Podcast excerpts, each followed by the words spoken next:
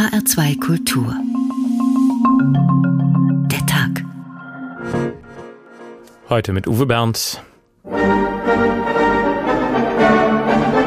Was es jetzt braucht für die Menschen im Osten der Ukraine, ist eine Beruhigung der Lage und dazu werden mehr Fakten benötigt. Wir haben viele unterschiedliche Spiele, die hier gerade gespielt werden. Niemand von uns darf sich täuschen lassen. Niemand wird dies tun. Es gibt keinerlei Rechtfertigung.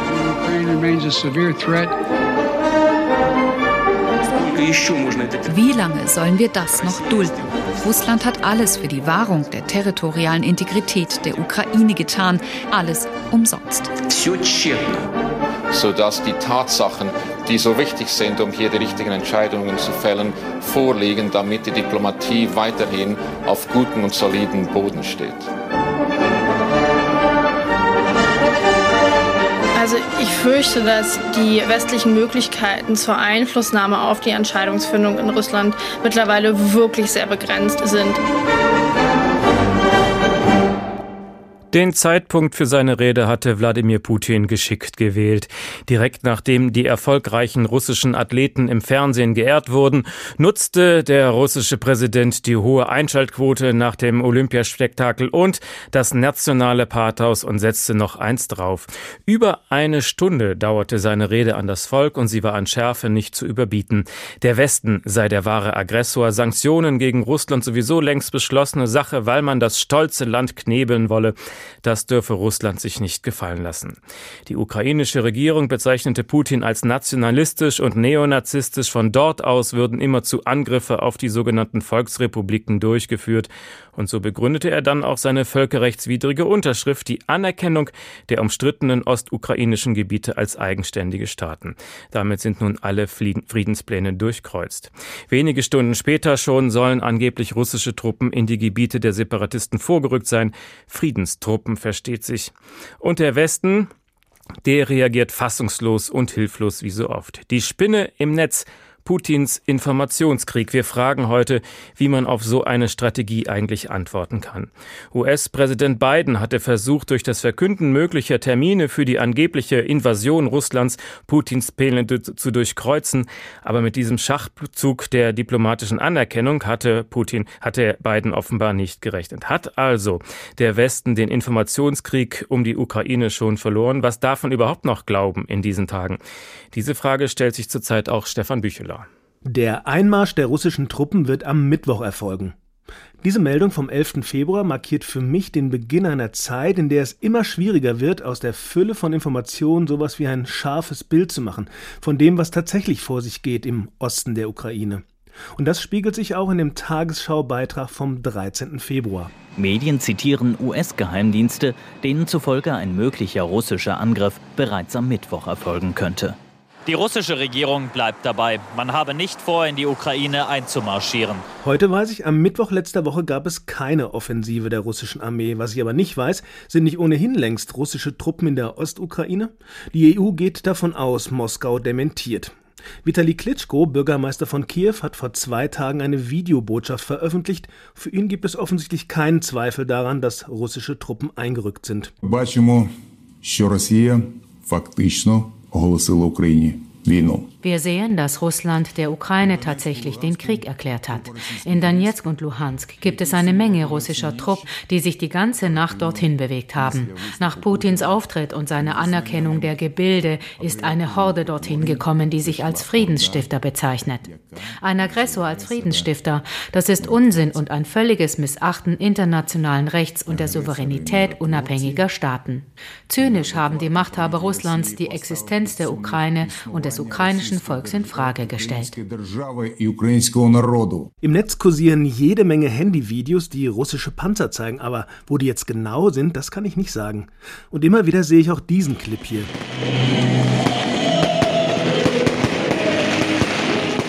Menschen in Donetsk feiern, schwenken Fahnen und brennen Feuerwerk ab. Sie bejubeln die Anerkennung ihrer selbsternannten Volksrepubliken Donetsk und Luhansk durch Russland. Viele Menschen sehe ich da jetzt nicht, aber mit dem Feuerwerk, mit Fahnen und der russischen Nationalhymne ist das schön inszeniert. Zu schön, um tatsächlich ein spontaner Jubel zu sein? Naja, auf jeden Fall taugt es dazu, die russische Sicht auf die Ereignisse zu bebildern. Ich finde noch ein Video. Es wurde am 18. Februar von Separatisten über Telegram geteilt und stammt angeblich von der Helmkamera eines ukrainischen Soldaten. Es wird behauptet, er sei gefangen worden, als er versucht habe, einen Chlorgastank im Separatistengebiet zu sprengen. Also ein Sabotageakt. Die Rechercheplattform Bellingcat hat das Video analysiert und jede Menge Unstimmigkeiten entdeckt. Unter anderem, dass der Ton der Explosion in diesem Video identisch ist mit einer Aufnahme einer Explosion in einem zwölf Jahre alten Video, damals aufgenommen auf einem Militärübungsplatz in Finnland und aktuell in das angebliche Sabotagevideo reinkopiert. Gezielte Falschinformation also und mir wird klar, es wird schwer, sich ein klares Bild zu machen und der Desinformationskrieg hat längst begonnen. Der normale Bürger weiß also kaum noch, was man in dieser Lage eigentlich glauben kann und was nicht. Wir suchen Rat bei Dr. Johannes Grotzky, Professor für Osteuropawissenschaften an der Uni Bamberg und vor allem er war viele Jahre ARD-Hörfunkkorrespondent in Moskau. Schönen guten Abend. Einen schönen guten Abend, Herr Bernd. Wie haben Sie damals als Korrespondent in Moskau das eigentlich abgeklopft? Welche Information jetzt Propaganda ist und welche Fakt? Das war außerordentlich schwer. Ich erinnere mich, das erste Ereignis. Ein Flugzeug wurde abgeschossen, ein südkoreanischer Jumbo, auf dem Flug äh, nach Südkorea von Amerika. Äh, die sowjetischen Behörden haben immer wieder behauptet, ein Flugzeug unbekannter Herkunft sei in den Luftraum eingedrungen in den sowjetischen und Richtung japanisches Meer entschwunden. Sieben Tage später haben sie den Abschuss zugegeben. Wir haben uns empört. Und da sagte der Regierungssprecher, was habt ihr denn, meine Herren? Damen waren damals noch zugelassen. was habt ihr denn eigentlich? Wir haben immer die Wahrheit gesagt. Prüft jeden Satz. Da ist keine Lüge drin. Und das stimmte. Nicht die Wahrheit zu sagen und die Unwahrheit zu suggerieren, das war die Taktik damals. Und darauf habe ich mich eingestellt, zwischen den Zeilen lesen hieß das damals. Und das war ja noch vor der Zeit der Internetblasen, der systematischen Fake News. Aber damals war auch schon Informationskrieg üblich mit anderen Mitteln als heute. Auf jeden Fall. Und der ging natürlich über den Äther. Wir dürfen nicht vergessen, damals gab es die Kurzwelle. Das war ein ganz wichtiges Instrument von beiden Seiten. Äh, die Kurzwellensender wurden natürlich massiv gestört durch sogenanntes Jamming. Äh, das war der eine Teil. Und dann kam sehr viel später das Satellitenfernsehen. Und da wollte die Sowjetunion schnell eine neue Weltinformationsordnung und wollte, dass der sogenannte Fußabdruck des Satelliten, also der Sendebereich, immer auf das nationale Land begrenzt wird, aus dem der Sender stammt, was natürlich technisch gar nicht möglich war. Ganz großer Bereich damals in der UNO und dann kam ja natürlich schon die Perestroika mit Gorbatschow und in der Zeit hatten wir geglaubt, jetzt sind alle Kanäle offen für den Austausch von der Wahrheit. Damals hieß es ja ganz klar, die Wahrheit, es darf keine weißen Flecken mehr geben und das war eine großartige Zeit auch für die Sowjetunion selber, denn da gab es einen recherchierenden Journalismus, die Katastrophe von Tschernobyl wurde erst verschwiegen, dann aber richtig aufgearbeitet, unglaublich von sowjetischer Seite, bis es dann jetzt zu diesen neuen Verhärtungen gekommen ist unter Putin. Also bleiben wir jetzt in der heutigen Zeit. Unsere Medienwahrnehmung im Augenblick ist zumindest bei uns im Westen, die Russen sind die Bösen, die Ukraine die Guten. Ist es so einfach? Was muss man an diesem Bild gerade rücken? Ja, da habe ich immer mein Problem damit gehabt. Zunächst bin ich immer grundsätzlich dagegen, äh, Schuld zu nationalisieren. Also die Russen, die Deutschen, die Ukrainer. Das Zweite ist, wenn Sie in die Länder hineinschauen, ist es doch sehr viel differenzierter. Es gibt in Russland genug Menschen, die anders denken als das, was uns als äh, Propaganda hierher transportiert wird. Es gibt sogar Medien in Russland, wie zum Beispiel Echo Moskwy und auch immer noch über das Internet, wo sehr viel anderes, also nicht nur die offizielle Linie kommt, sondern wo auch oppositionelle Positionen äh, vorgetragen werden. Darüber hinaus gibt es in den staatlichen Medien auch sehr viel Zitate, die aus unseren Medien stammen und die Aussagen unserer Politiker werden auch übertragen. Man fühlt sich allerdings so stark, dass die Russen selbst, das sage ich pauschal mal, eigentlich den Westen inzwischen mehrheitlich als Feindbild wahrgenommen haben und sagen, was ihr über uns schreibt, ist sowieso meistens nicht wahr, so wie wir auch glauben, dass umgekehrt nur die Unwahrheit an den Tagesort, an die Tagesordnung kommt. Und diese gegenseitige Disposition von Feindschaftshaltung, die ist in den letzten Jahren besonders stark geworden. Mhm. Die Rede von Wladimir Putin vorgestern, die fand ich beängstigend. Er hat ja nicht nur die Ostprovinzen beansprucht, sondern der gesamten Ukraine das Existenzrecht abgesprochen. Ist das mehr als Rhetorik? Nein, äh, mich hat nur erstaunt, dass wir darüber so erstaunt waren. Aha. Man muss einfach ein bisschen genauer hingucken bei Putin. Putin hat im letzten Sommer bereits einen Aufsatz veröffentlicht, wo drin steht, wörtlich, äh, Russland wurde ausgeraubt, um die Ukraine zu gründen. Dann die Ukraine und die Russen und die Weißrussen sind ein gemeinsames Volk, das künstlich durch die Sowjetunion geteilt wurde, aber wir haben eben den Anspruch darauf und er exist das Existenzrecht der Ukraine existiert für ihn überhaupt nicht. Das ist ja schon ziemlich alt. Es sind sogar jetzt noch ältere Quellen bekannt geworden, wo er diese Position vertreten hat. Und sie lehnt sich ja sehr stark an bei den sogenannten Slavophilen. Das hat nichts mit der Sowjetunion zu tun, auch nicht die Rückkehr der Sowjetunion, sondern er geht ins Zarenreich zurück. Er bemüht Philosophen des 19. Jahrhunderts und beispielsweise ganz stark eben den Schriftsteller Alexander Solzhenitsyn, der ja in den letzten Jahren ein ganz starker Vordenker äh, dieses großrussischen Denkens war. Aber wenn es ein Volk ist, wie kann das dann angreifen? Ist das nicht unlogisch? Ja, natürlich ist das absolut unlogisch. Ähm, das ist äh, äh, für ihn ja nicht so sehr, dass er das Volk angreift, sondern er greift ja den Staat an. Und diese Verunglimpfung der Regierung in Kiew als etwas Faschistisches oder Nationalistisches, das heißt ja immer die Faschisten oder Banderovci, bezogen auf eine bestimmte Figur aus der Zweiten Weltkriegszeit, äh, das äh, sind ja für ihn nur die Regierenden. Zum normalen Volk versuchen natürlich, den Kontakt zu halten. Äh, die Ukraine wehrt sich dagegen, indem sie russisch weitgehend aus der Öffentlichkeit verbannt hat, russische Medien verboten hat, russische soziale Netzwerke verboten hat, was auch etwas tragisch ist, denn etwa ein Drittel, also 34 oder 32 Prozent der Bevölkerung der Ukraine vor dieser Abspaltung hatten Russisch als erste oder zweite Muttersprache und Russisch war die allgemeine Verkehrssprache praktisch fast überall. Wie weit will Putin gehen?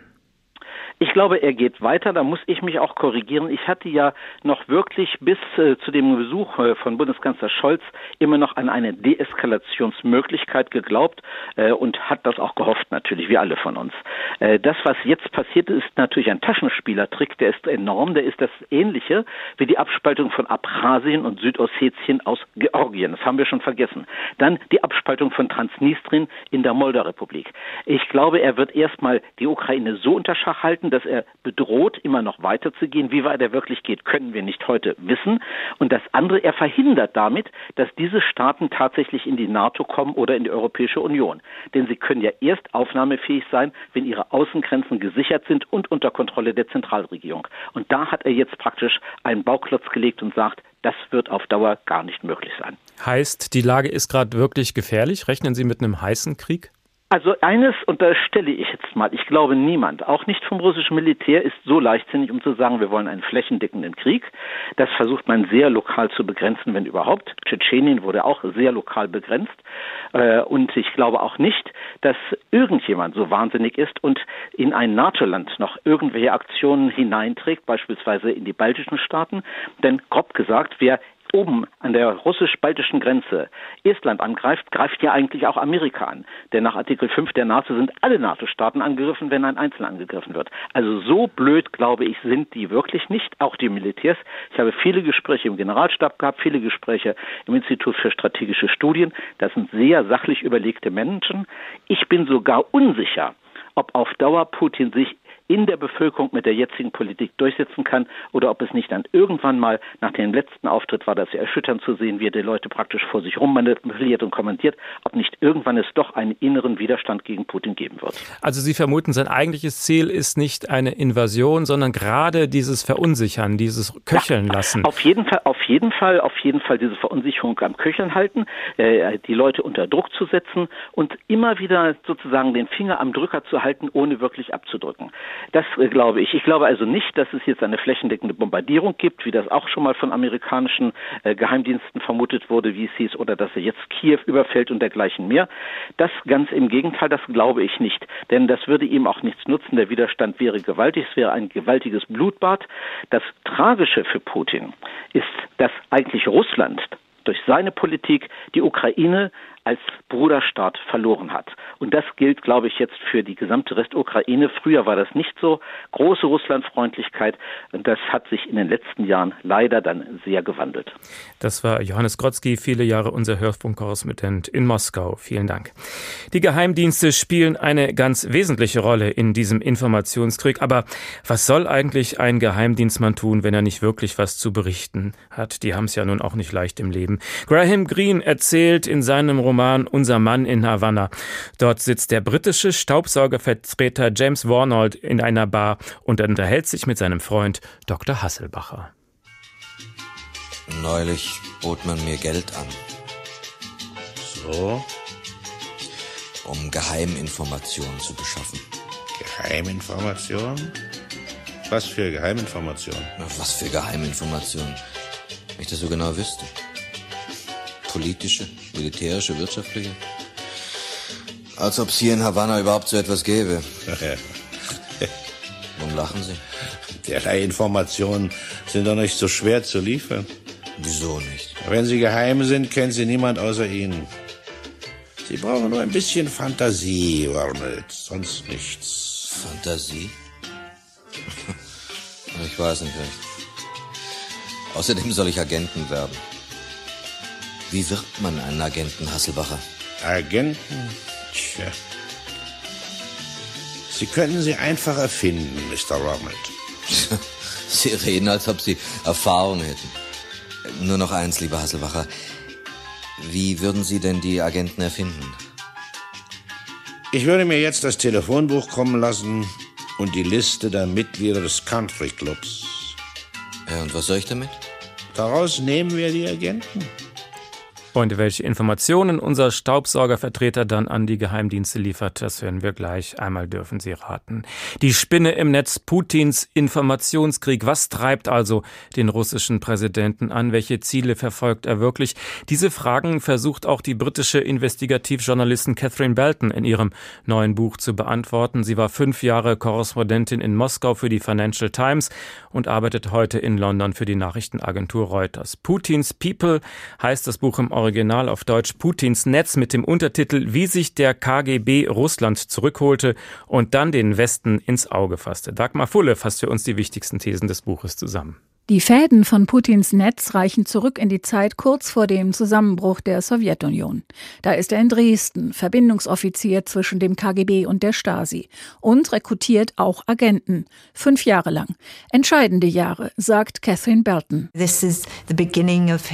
Da liegt der Ursprung seiner Weltsicht, seine kalter Kriegmentalität, in der der Westen als der Widersacher gesehen wird.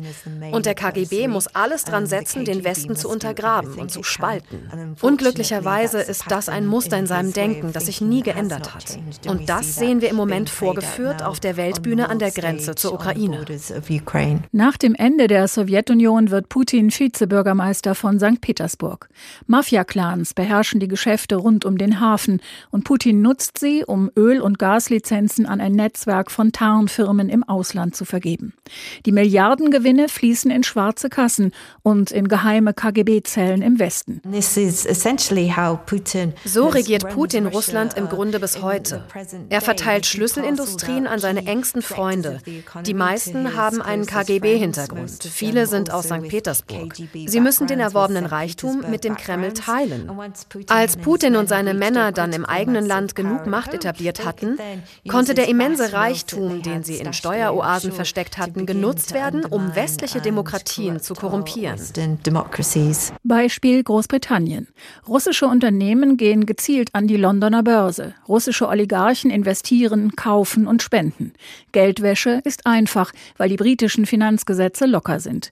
Und wenn ein Mann wie Roman Abramowitsch den Fußballclub FC Chelsea kauft, dann dient auch das natürlich dazu, den Einfluss Russlands in England zu stärken. So Catherine Burton. Abramowitsch folgt ganz selbstverständlich den Anweisungen des Kremls. Wer das aber nicht tut, muss mit ernsten Konsequenzen rechnen, so wie Michael Chodorkowski. Der einst reichste Mann Russlands war über das Thema Korruption mit Putin aneinandergeraten. Er wurde wegen Steuerhinterziehung und Unterschlagung angeklagt und zu zehn Jahren Haft verurteilt.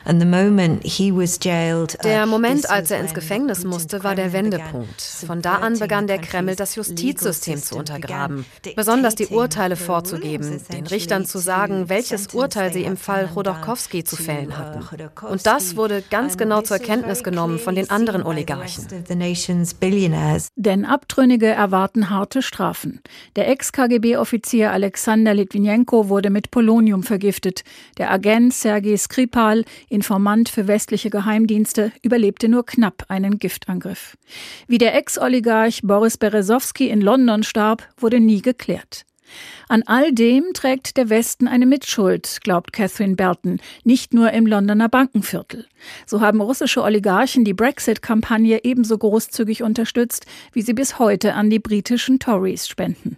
Schon vor Jahrzehnten konnte in den USA der Unternehmer Donald Trump mehrfach dank russischer Investoren der Pleite entgehen.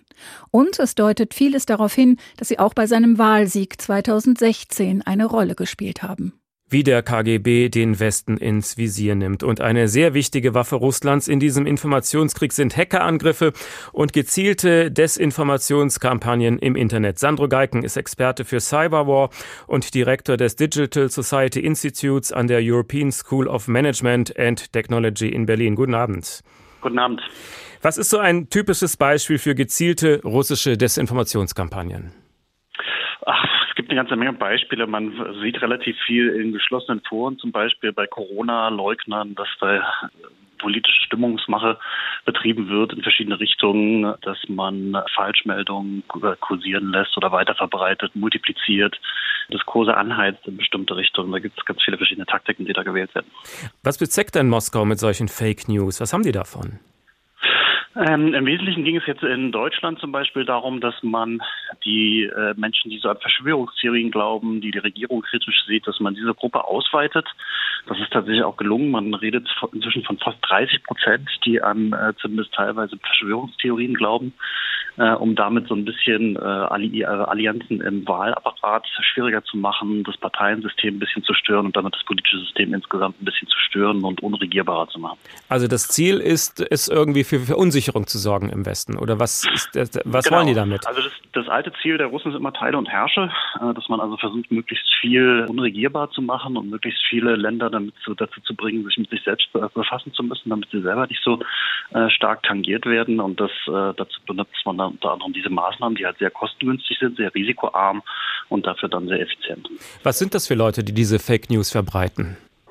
Eine Mischung, in der Regel sind es Teams, äh, aber es ist eigentlich eine Mischung aus äh, technischen Hackern, die also diese technische Skalierung in sozialen Medien vorantreiben können und dann Menschen, die die Themen gut beherrschen und so, so eine Agenda setzen können. Das sind lustigerweise bei den Russen oft alte Stasi-Offiziere gewesen, äh, die die Sprache und die Kultur ein bisschen kennen und die dann auf Deutsch sehr häufig diese Kanäle bespielen können.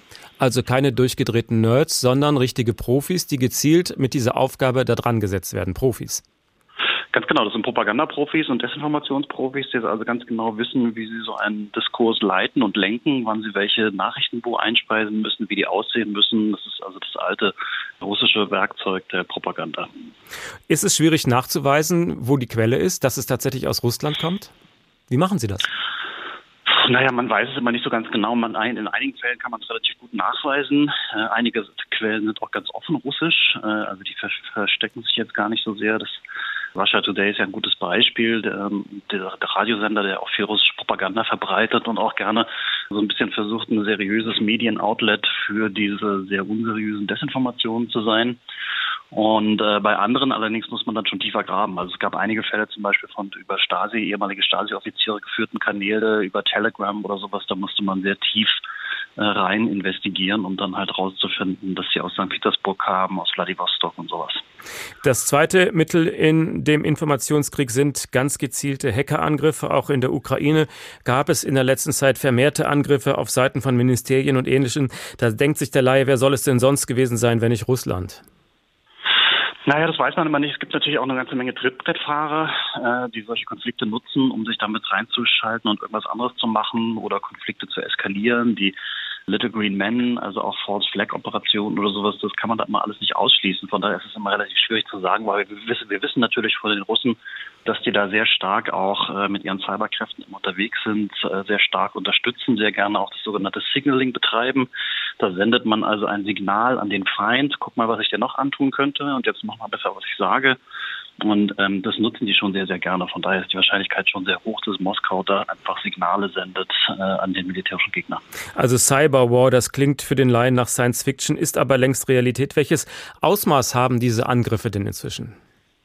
Das wissen wir noch nicht. Im Moment äh, ist es noch nicht ganz so wild. Die Russen sind, ähm, haben eine sehr, sehr gute offensive Cybertruppe. Sie könnten also sehr viel machen, vor allem in dem GRU, dem militärischen Auslandsnachrichtendienst. Haben die sehr hohe Fähigkeiten angebaut, das äh, muss man anerkennen. Und die könnten eigentlich alles machen von Strominfrastrukturen lahmlegen, Stromnetzwerke haben die besonders gerne auch angegriffen mal und da Signale gesetzt in der Vergangenheit, bis hin aber auch zu Manipulationen an Aktienmärkten, Schwierigkeiten in der Logistik, Nahrungsmittellogistik.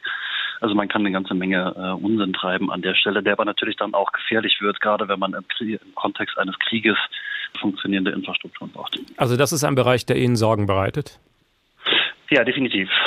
Und es wird auch sicherlich eine ganze Menge verschiedene Ablenkungen, wird man versuchen, darüber zu installieren an verschiedenen Stellen. Man wird sicherlich auch versuchen, die Alliierten damit so ein bisschen äh, unter Kontrolle zu halten, um denen zu signalisieren, äh, was man noch alles tun könnte, wenn sie sich zu sehr einmischen. Da müssen wir abwarten, welchen Kurs äh, der Kreml da wählt. Wie fit sind wir denn zurzeit in der Abwehr solcher Angriffe? Ach, wir sind fit gegen Kleinkriminelle. Gegen so jemanden wie Russland haben wir nicht viel im Gepäck. Ja, da ist leider die technische IT-Sicherheit viel zu weit hinterher. Wir haben auch nach wie vor diese sehr großen Personalprobleme in IT-Sicherheit äh, überall auf der Welt und insbesondere im Westen mal wieder sehr stark konkurrieren müssen, auch in den Regierungen mit den Consumer Electronics Konzernen. Von daher sind wir da nur sehr mittelmäßig aufgestellt. Also wenn jemand IT-Sicherheit studiert, macht er das Richtige. Kriegt er immer eine Arbeit wahrscheinlich Auf in Zukunft. Fall, ja. Was sollten wir denn tun in Deutschland, damit wir da besser werden? Naja, man müsste das mal ernst nehmen, ähm, ernster nehmen, das Thema zumindest, als das bisher der Fall war. Es gibt aber auch eine ganze Menge von äh, tieferen strategischen Problemen. Das äh, Human Resource Problem ist das größte, das wir eigentlich haben. Man kriegt einfach keine Leute, weder Leute, die dieses Problem verstehen und eine äh, Technologie spezifizieren können, noch Leute, die das dann nachher installieren und betreiben können. Das sind immer zu wenig überall, wo man ist. Und äh, gerade auch in der Regierung, die ja diesen Prozess teilweise steuern müsste und auch gesetzlich steuern müsste, ist das Problem ganz erheblich und hat dann leider zur Folge, dass die Regierung natürlich auch nicht so genau weiß, was sie eigentlich vorschreiben, vorschreiben soll und in welche Richtung sie Incentives für die Industrie aufsetzen soll oder Gesetze hinschreiben soll. Das war der Cyberwar-Experte Sandro Geiken von der European School of Management and Technology in Berlin. Vielen Dank. Und von den Cyberagenten kommen wir zurück zu unserem Mann in Havanna. Einige Zeit nachdem der Staubsaugervertreter James Warmold vom britischen Geheimdienst als Agent angeworben ist, wird sein Führungsoffizier nach London beordert, denn der Chef des britischen Geheimdienstes möchte mit ihm über den neuen Agenten sprechen. Mandrill schon. Ja, gut, gut, gut. Ach, Mandrill. Ich musste Sie nach London kommen lassen. Musste einfach. Macht nichts, Sir. Angenehmer Flug? Oh, ist das unangenehm. Konnte keine englische Linie mehr buchen. Oh, tut mir leid, Mandrill. Außerordentlich leid. Aber die Sache ist dringend. Um nicht zu sagen sensationell. Sie wissen ja, unser Mann in Havanna. Er ist eine gute Kraft. Gute Kraft? Er ist phänomenal. Aber eins ist, was ich da nicht begreife, Mandrill. Wieso ist den Amerikanern noch nichts aufgefallen? Haben Sie sie gefragt, Sir? Natürlich nicht. Ich halte nicht viel von Ihrer Intelligenz. Ah. Also diese Pläne, einfach phänomenal. Sie haben sie angesehen? Ich bin auf diesem Gebiet nicht sehr bewandert, Sir. Ich leitete sie unverzüglich weiter. Sie stammen von Strich 2. Wer ist das? Ingenieur Cifuentes, Sir. Also nicht einmal er kannte sich aus, bei seinem ganzen Fachwissen. Diese Maschinen hier wurden vom Militärhauptquartier von Havanna an den Waldrand geschafft mit Lastwagen und dann auf Maulesel umgeladen, Richtung Urwald. Unser Luftfahrtministerium ist äußerst besorgt. Und was sagen die Atomforscher? Denen haben wir die Skizzen noch nicht gezeigt. Sie kennen ja diese Herren. Sie würden doch nur Einzelheiten kritisieren, sagen, das Ganze ist unverlässlich, das Rohr ist zu groß oder zeigt in die verkehrte Richtung. Von einem Agenten, der aus dem Gedächtnis arbeitet, kann man nicht verlangen, dass er jede Einzelheit richtig zeichnet. Ich muss Fotos haben, Mandrill. Das ist viel verlangt, Sir. Wir brauchen sie aber. Wissen Sie, was der Experte vom Luftfahrtministerium sagt? Er meinte, die Zeichnung erinnere ihn an einen gigantischen Staubsauger. Da schau her, wo, wo, wo hat wohl der Staubsaugervertreter diese geheimen Pläne her? Die Spinne im Netz, Putins Informationskrieg. So ziemlich jeder Krieg beginnt mit einer Lüge. In diesem Punkt unterscheidet sich Wladimir Putin nicht wesentlich von anderen Kriegsherren. Auch die USA sind in diesem Punkt nicht viel besser. Besonders spektakulär war die Begründung für den zweiten Irakkrieg im Jahr 2003. Damals hatte Außenminister Colin Powell vor dem Weltsicherheitsrat der Vereinten Nationen angebliche Beweisfotos präsentiert präsentiert. Die Informationen dazu, die hatte der Bundesnachrichtendienst aus Deutschland geliefert. Nur Dummerweise stimmten sie von vorne bis hinten nicht. Eine unglaubliche Geschichte, die als böse Satire verfilmt wurde. Denn der Informant hatte sich das alles nur ausgedacht, um einen Aufenthaltstitel in Deutschland zu erschleichen. Und der BND fällt prompt darauf rein. Wie peinlich. So ähnlich wie in diesem Film hat sich das wohl wirklich abgespielt. Also ich habe einen Informanten akquiriert, der durchblicken lässt, dass er in ein irakisches Chemiewaffenprogramm oder ähnliches involviert war. Aha, okay. Und zwar. Den haben Sie aus dem Irak, oder? Nein, äh, aus der zentralen Aufnahmeeinrichtung Zirndorf. Rafid Alwan heißt der Mann, der in Deutschland politisches Asyl beantragt hat und Agent Wolf streng geheime Informationen verspricht, wenn er im Gegenzug Bleiberecht und einen deutschen Pass bekommt. I need good protection. I cannot go back to Asylantheim. We protect you and we get you out of Asylantheim. Endlich wird dem BND-Mann bestätigt, was er immer schon ahnte, dass im Irak der tödliche Milzbranderreger Anthrax hergestellt wird. Vor lauter Übereifer merkt er gar nicht, was ihm der angebliche Informant mit Codenamen Curveball für einen Bären aufbindet. Mobile Giftmischlabore seien da in seiner Heimat unterwegs. Hier in dieser Halle werden die LKWs be- und entladen. 40 Tonner. Im Augenblick fahren sieben dieser LKWs durch den Irak. Ich halte seine Geschichte für absolut plausibel. Das ist ein Knaller. Ein absoluter Knaller, das muss raus. Sollen wir nicht auf eine Validierung warten? Ich höre immer nur warten und krieg gleich schlechte Laune. Regisseur Johannes Naber, der zusammen mit Oliver Keidel auch das Filmpreis-nominierte Drehbuch geschrieben hat, inszeniert seine Filme so minimalistisch, wie der Soundtrack orchestriert ist. Zeit der Kannibalen über das zynische Geschäft von Unternehmensberatern spielte ausschließlich im Hotelzimmer. Und auch Curveball bietet keine James-Bond-Kulissen oder Action-Einlagen, sondern besteht weitgehend aus Gesprächen in kahlen Innenräumen. Was dabei aber zum Vorschein kommt, ist explosiver als jede Sprengstoffladung, denn als die Lüge längst entlarvt ist, wird auf politischer Ebene immer noch damit operiert, zum Entsetzen des vorgeführten Agenten Wolf. Curveball's story is a lie. There are no trucks. Heute weiß man, alle waren im Bilde. Der BND, Bundeskanzler Gerhard Schröder, sein Außenminister Joschka Fischer und auch die Amerikaner. Trotzdem wurden der Öffentlichkeit Curveballs Fake-Infos als Beweis für eine Biowaffenproduktion im Irak und damit als Kriegsgrund verkauft. Das ist die bittere Pointe dieser politischen Realsatire. Für die Kollegin vom CIA sind Wolf und sein irakischer Lügenbaron nur nützliche Idioten. Nicht die Wahrheit zähle, sondern die gerechte Sache. Truth doesn't matter. Justice. Justice matters. And that gives you the right to twist the facts. We make the facts.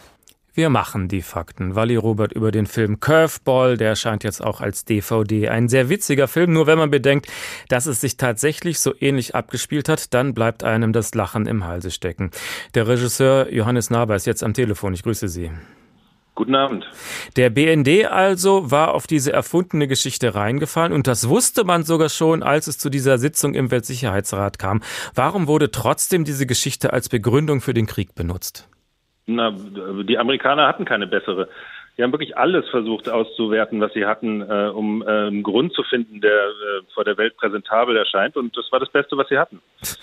US-Außenminister Colin Powell hat nach seiner Amtszeit gesagt, er hätte diesen Auftritt bitter bereut. Das war ja ein ehrenwerter Mann. Konnte er damals ahnen, dass er eine Lüge präsentiert?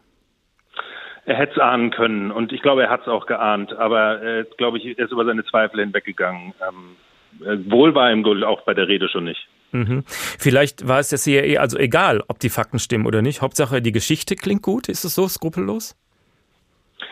Naja, in dem Fall muss man sagen, ja. Ähm, es war eigentlich egal, was man präsentiert. Es musste nur so äh, valide sein, dass man irgendwie Glaubhaftigkeit äh, dahinter behaupten kann. So, und das hat dann gereicht. Ähm, es muss glaubwürdig klingen. Und das ist ja genauso wie jetzt im Konflikt auch. Ne? Was wahr ist, wissen wir nicht, aber vieles klingt sehr glaubwürdig. Was ist aus dem Informanten eigentlich geworden, nachdem das alles aufgeflogen ist? Der ähm, lebt nach wie vor in Karlsruhe. Mhm. Gar keinen Ärger bekommen. Wie ist man mit dem umgegangen? Man wollte doch wahrscheinlich, dass äh, er erstmal den Mund hält, oder? Ja, das ist richtig. Äh, also äh, man hat ihm äh, einen, der BND hat ihm äh, einen Vertrag gegeben äh, bei einem fingierten Sportschuhhersteller, hat er ein monatliches Gehalt bekommen man hat ihm eine Apanage gegeben, unter der Bedingung, dass er die Klappe hält. Das hat er irgendwann nicht mehr getan, da hat man ihm die Apanage gestrichen und seitdem schlägt er sich durch. Er versucht natürlich auch seine eigene Geschichte zu vermarkten. Das ist ihm auch mh, hm, erfolgreich gelungen. Den deutschen Pass musste er nicht wieder rausrücken, den hat er nun mal jetzt. Naja, deutschen Staatsbürgern kann man nicht so einfach ihren Pass wegnehmen. Eben, ja. Was hat Sie an diesem Stoff interessiert, mal abgesehen davon, dass es einfach eine verrückte Geschichte ist? Na, äh, vor allem äh, wie äh, der Umgang mit Wahrheit und der Zustand äh, äh des Wahrheitsbegriffes. Ne? Ähm, was passiert, wenn wenn Information zur Ware wird und, und wie dann die Wahrheit auf der Strecke bleibt. Das ist eigentlich ja der Kern der Geschichte. Welche Lehre können wir aus dieser Geschichte ziehen, wenn wir dann zum Beispiel heute wieder vor dem Fernseher sitzen und uns angebliche Geheimdienstinformationen aus der Ukraine angucken?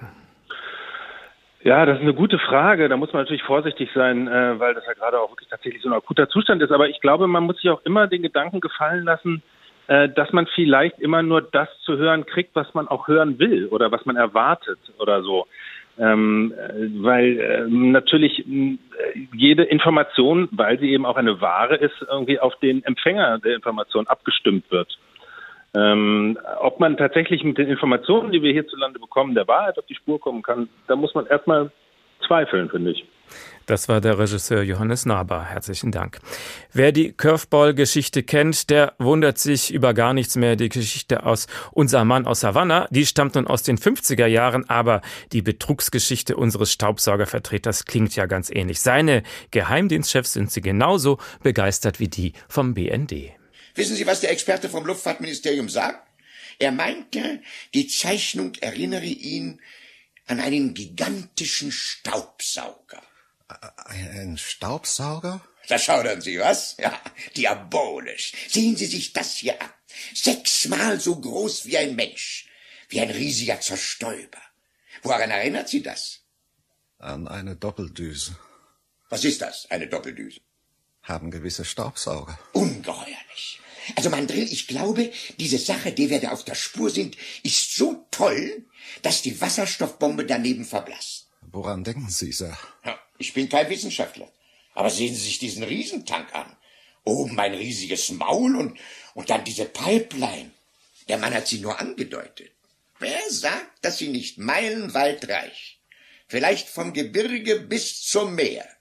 Hm, Sie wissen ja, die Russen arbeiten angeblich an einer Idee, irgendwas mit Sonnenenergie und Meeresverdampfung. Hm? Also sagen Sie unserem Agenten, wir müssen Fotos haben. Er soll ein Flugzeug chartern und sich über dem fraglichen Gebiet verirren. Nicht er selber natürlich, sondern Strich 3 oder Strich 2. Außerdem, unser Mann in Havanna braucht jetzt dringend eine Sekretärin. Oh, der wird eine Hauptfigur in unserem Netz. Wer hätte das gedacht, Manfred? Die Spinne im Netz Putins Informationskrieg. Heute übrigens feiert Russland den Tag des Vaterlandverteidigers. Das nutzte Wladimir Putin natürlich gleich wieder für eine pathetische Rede. Auch heute hat er nochmal nachgelegt mit scharfer Kriegsrhetorik. Palina Milling hat sich das angeguckt. Da ist es wieder, das inzwischen bekannte Setting. Wladimir Putin, im Hintergrund die massive Holzwand, Russlandfahnen, Arbeitstisch. Der russische Präsident macht eine Ansprache.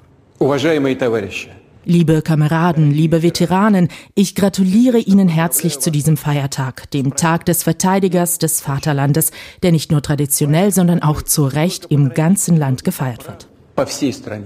Am 23. Februar begehen einige Ex-Sowjetrepubliken diesen Tag. Er gilt der Armee, ist den Soldaten gewidmet, die im Zweiten Weltkrieg für ihr Vaterland gekämpft hatten. Früher hieß er Tag der Sowjetarmee. Ein richtiges Fest mit so deutlichem Akzent aufs Militärische ist es aber bis heute nur in Russland geblieben. Das Verteidigungsministerium setzt auf starke Bilder. Raketen werden abgeschossen, Hubschrauber steigen in die Luft, Fallschirmspringer schweben über der Steppe. Russland feiere Ehre, Würde und Mut seiner Verteidiger, twittert das Ministerium. Auf diese Qualitäten schwört auch Wladimir Putin jedes Jahr in seinen Fernsehansprachen. Heute erinnert er an große russische Feldherren und er spricht über die NATO. Wir sehen, wie schwierig sich die internationale Lage entwickelt, welche Gefahren mit der Lockerung des Rüstungskontrollsystems oder den militärischen Aktivitäten des NATO-Blocks verbunden sind. Gleichzeitig bleiben die Forderungen Russlands unbeantwortet nach dem Aufbau eines Systems gleicher und unteilbarer Sicherheit, die alle Länder zuverlässig schützt. Offen für diplomatische Lösungen, die Armee werde man aber weiter verbessern. Russische Truppen sollen inzwischen auch in die Ostukraine. Das hat der russische Föderationsrat bereits abgenickt. Ob und in welcher Stärke sie in der Ostukraine bereits im Einsatz sind, bleibt ohne offizielle Bestätigung Russlands. Die Situation dort angespannt. Von allen Seiten wird Artilleriebeschuss gemeldet, offenbar immer mehr. In der Kleinstadt Schastia nahe Luhansk wurden laut dem ukrainischen Militär ein Wärmekraftwerk und eine Pumpstation zerstört. In der Region sind Menschen ohne Heizung, Wasser und Strom, möglicherweise Zehntausende. Und ohne Aussicht auf Reparatur, weil ständig Schüsse fallen. Einige sind auch von der Kommunikation abgeschnitten, sitzen verängstigt in Kellern. Vergangene Nacht hielt auch der ukrainische Präsident Volodymyr Zelensky eine Fernsehansprache. Teilmobilmachung. Trotz Kriegsgefahr geht es ihm auch um die Wirtschaft, um Normalität. Liebe Bürger, die Ukrainer sind eine friedliche Nation. Wir wollen Ruhe. Aber wenn wir heute schweigen werden, werden wir morgen verschwinden. Auf uns wartet tägliche schwere Arbeit. Und wir sind dazu bereit. Selbstvertrauen, Vertrauen ins Land, Siegeszuversicht. Nicht jammern, sondern erringen. Ruhm der Ukraine. Den Tag des Vaterlandsverteidigers, angeknüpft an sowjetische Tradition, feiert die Ukraine heute nicht. Dass sie ihre Heimat trotzdem mutig verteidigen wollen, daran lassen die Ukrainer keinen Zweifel. Allerdings lieber nicht durch Truppen, sondern durch Diplomatie. Am Mittag stimmt das Parlament darüber ab, ob der Ausnahmezustand im ganzen Land verhängt wird. Und er wird verhängt zunächst für 30 Tage. Außerdem wurde die Mobilisierung von Reservisten beschlossen und alle Ukrainer wurden aufgefordert, Russland sofort zu verlassen.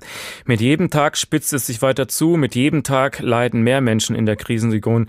Es ist schon lange viel mehr als nur ein Informationskrieg. Darüber spreche ich nun mit General AD Harald Kujat.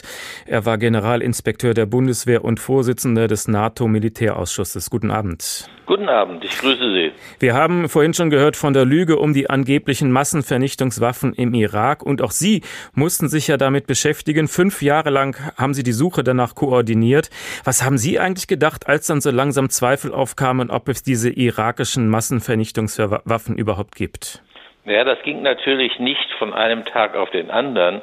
Hinzu kam ja, dass die Iraker mit uns auch in gewisser Weise Katze und Maus gespielt haben, also versucht haben, uns von unserer eigentlichen Arbeit abzulenken. Und das hat natürlich den Verdacht gestärkt, dass da doch irgendetwas war. Aber es war eben nichts da. Und äh, das haben wir dann auch sehr schnell festgestellt. Wir haben ja die entsprechenden Spezialisten im Einsatz gehabt. Haben Sie sich als ein Militär mit hoher Verantwortung dann belogen gefühlt? Das kann ich eigentlich nicht so. Äh, Sie meinen, als, äh, als dann äh, das Gegenteil behauptet wurde. Es gibt keine Massenvernichtungswaffen im Irak. Ja, ja, es ist ja dann, aber äh, wir, wir haben diese äh, Untersuchung ja nach dem ersten Irakkrieg durchgeführt. Und im Vorfeld des zweiten Irakkrieges, also am 5. Februar 2003 war ja diese bekannte äh, Ansprache des äh, damaligen US-Außenministers Colin Powell vor dem UN-Sicherheitsrat, in dem, in der er behauptet hat, es gebe eben doch welche. Und das war für mich schon eine große naja, ich will es mal diplomatisch formulieren, große Überraschung, zumal ich äh, Colin Powell sehr gut kannte und ihn sehr geschätzt habe. Das muss man dazu sagen. Er ist offensichtlich von seinen Mitarbeitern, aber vor allen Dingen auch von den amerikanischen Geheimdiensten belogen worden. Jetzt leben wir wieder in Zeiten, in denen angebliche Informationen von Geheimdiensten kriegsrelevant sind. Wenn zum Beispiel die CIA sagt, die russische Invasion in die Ukraine, die kommt am kommenden Mittwoch um drei Uhr morgens. Äh, jetzt sagt man, Putin sollte abgehalten werden, das wirklich zu tun. Ist das eine kluge Strategie? Na, es ist, es ist, äh, ob es eine kluge Strategie ist, das wird sich erweisen. Das ist ja immer das Problem bei solchen äh, Aktionen. Sie sind unmittelbar, oder die meisten Menschen sind ja unmittelbar gar nicht in der Lage zu verifizieren, ob diese Information richtig oder falsch ist, sondern das stellt sich in der Regel sehr viel später heraus, in, und zwar meistens nach dem Krieg eigentlich, und dann interessiert es keinen Menschen mehr. In diesem Fall war es nun so, dass die Rede des amerikanischen Außenministers Blinken, also zwei Tage nach dem 16., an dem eigentlich der äh, der Angriff hätte stattfinden sollen, auch wieder vor dem UN-Sicherheitsrat ähnlich ja, zu charakterisieren ist wie der damalige von Colin Powell 2003. Auch hier sind wieder Vorwürfe erhoben worden, man würde sozusagen, die Russen würden eine Aktion unter falscher Flagge äh, durchführen, einen Chemieangriff, äh, den, der, der dann durch die Ukraine zu verantworten wäre und ähnliches mehr. Bisher hat sich das nicht ereignet. Offensichtlich ist die amerikanische Strategie die, dass man sagt, so wird es wenigstens behauptet, wenn wir diese Erkenntnisse, die, die ja angeblich gesichert sind, wenn wir die der Öffentlichkeit mitteilen, dann hat das eine abschreckende Wirkung auf Putin, auf die Russen und sie werden genau das dann nicht tun. Tun sie es trotzdem, dann kann man hinterher sagen, naja, wir haben ja Recht behalten. Tja, aber wie, wie oft kann man so eine Strategie denn eigentlich wiederholen? Letzte ja. Woche Mittwoch gab es keinen großen Krieg. Vielleicht nächste Woche Mittwoch um drei? Ja, das, ich hätte fast mit dem, mit dem Soldaten Schweg geantwortet nach dem Krieg um sechs. Also äh, nein, äh, in, inzwischen sind die Amerikaner ja auch vorsichtiger geworden. Der amerikanische Präsident hat ja selbst solche Ankündigungen gemacht, aber er nennt nun kein Datum mehr auch der amerikanische Außenminister nicht, sondern sie sagen in den nächsten Tagen, in den nächsten Stunden. Das kann natürlich sehr vieles heißen. Richtig ist, dass die äh, russische Truppenkonzentration natürlich geeignet wäre, um einen umfassenden Angriff auf die Ukraine durchzuführen. Ob diese Absicht tatsächlich besteht, das wissen wir nicht. Das hat auch Präsident äh, Biden schon vor einiger Zeit ganz klar erklärt, ob wir können nicht bestätigen, dass diese Absicht besteht. Also ähm, müssen wir uns zunächst an, die Tat, an den Tatsachen ausrichten, das tun wir auch, aber wir müssen auf der anderen Seite natürlich alles unternehmen, dass es nicht zu dem kommt, was uns die Geheimdienste sagen. Wir wissen ja nicht mal wirklich, ob und wie viele russische Soldaten nun wirklich bereits auf ukrainischem Boden sind. Und solange es offiziell keine Invasion gibt, kann der Westen schlecht offiziell darauf antworten. Ist das der Trick von Putin? Naja, ob das ein Trick ist, weiß ich nicht. Ich, ich denke, äh, es, es war eigentlich klar, dass Putin nicht den großen Angriff wagen wird, weil es auch weil das auch erhebliche Nachteile für ihn persönlich, aber auch für Russland insgesamt hätte. Äh, Putin ist ein sehr vorsichtiger Mann, er geht schrittweise vor in kleinen Schritten, immer so weit gerade, wie seine Aktion, seine Maßnahme durch ihn kontrollierbar ist. Wir nennen das ja im militärischen Bereich die Eskalationsdominanz. Also er ist in der Lage zu, zu bestimmen, wie weit eskaliert wird, weil er es eben selbst tut und weil er rechtzeitig oder weil er diese Aktion begrenzt und rechtzeitig stoppt, wenn es notwendig ist.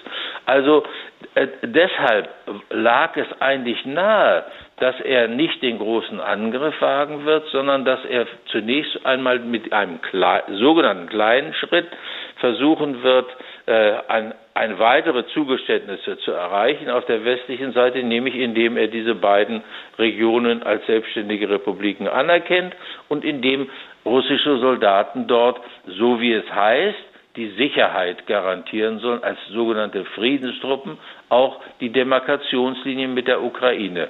Aber äh, wir wissen genau, ja, dass das ein großes Risiko ist, weil nun eben nicht mehr die ukrainischen Streitkräfte und auf der einen Seite und die Separatisten auf der anderen Seite sind und sicher auch gegenseitig beschießen. Das ist ein innerstaatlicher Konflikt. Wenn sich aber russische und ukrainische Soldaten gegenüberstehen und sich beschießen, dann ist das ein zwischenstaatlicher Schritt. Also hat Putin hier eine neue Dimension der Eskalation erreicht ohne wirklich ein größeres Risiko einzugehen.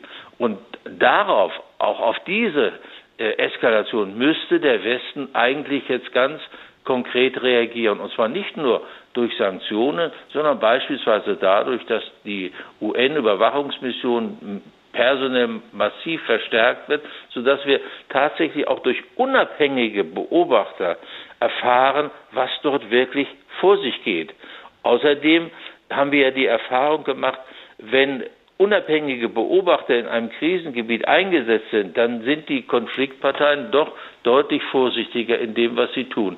Also ich denke, das ist ein Ansatz, den wir verfolgen müssten. Nicht nur Strafen mit Sanktionen, sondern vorbeugen, vorbeugende Maßnahmen äh, zur Sicherheit und natürlich, wir müssen den Verhandlungsfaden wieder aufnehmen. Das ist dringend geboten. Aber irgendwie hat man das Gefühl, Putin ist derjenige, der Einzige, der handelt. Und der Westen kann nur reagieren. Er wird da doch in dieser Situation wahrscheinlich kaum zustimmen, dass da Beobachter in das Land können. Was ist die richtige Antwort auf Putins Informationskrieg? Naja, äh, es sind ja äh, Beobachter da, ja, es sind ja OSZE-Beobachter da. Es ging ja nur darum, sie so weit so zu verstärken, dass sie auch tatsächlich äh, diese diese Region kontrollieren können.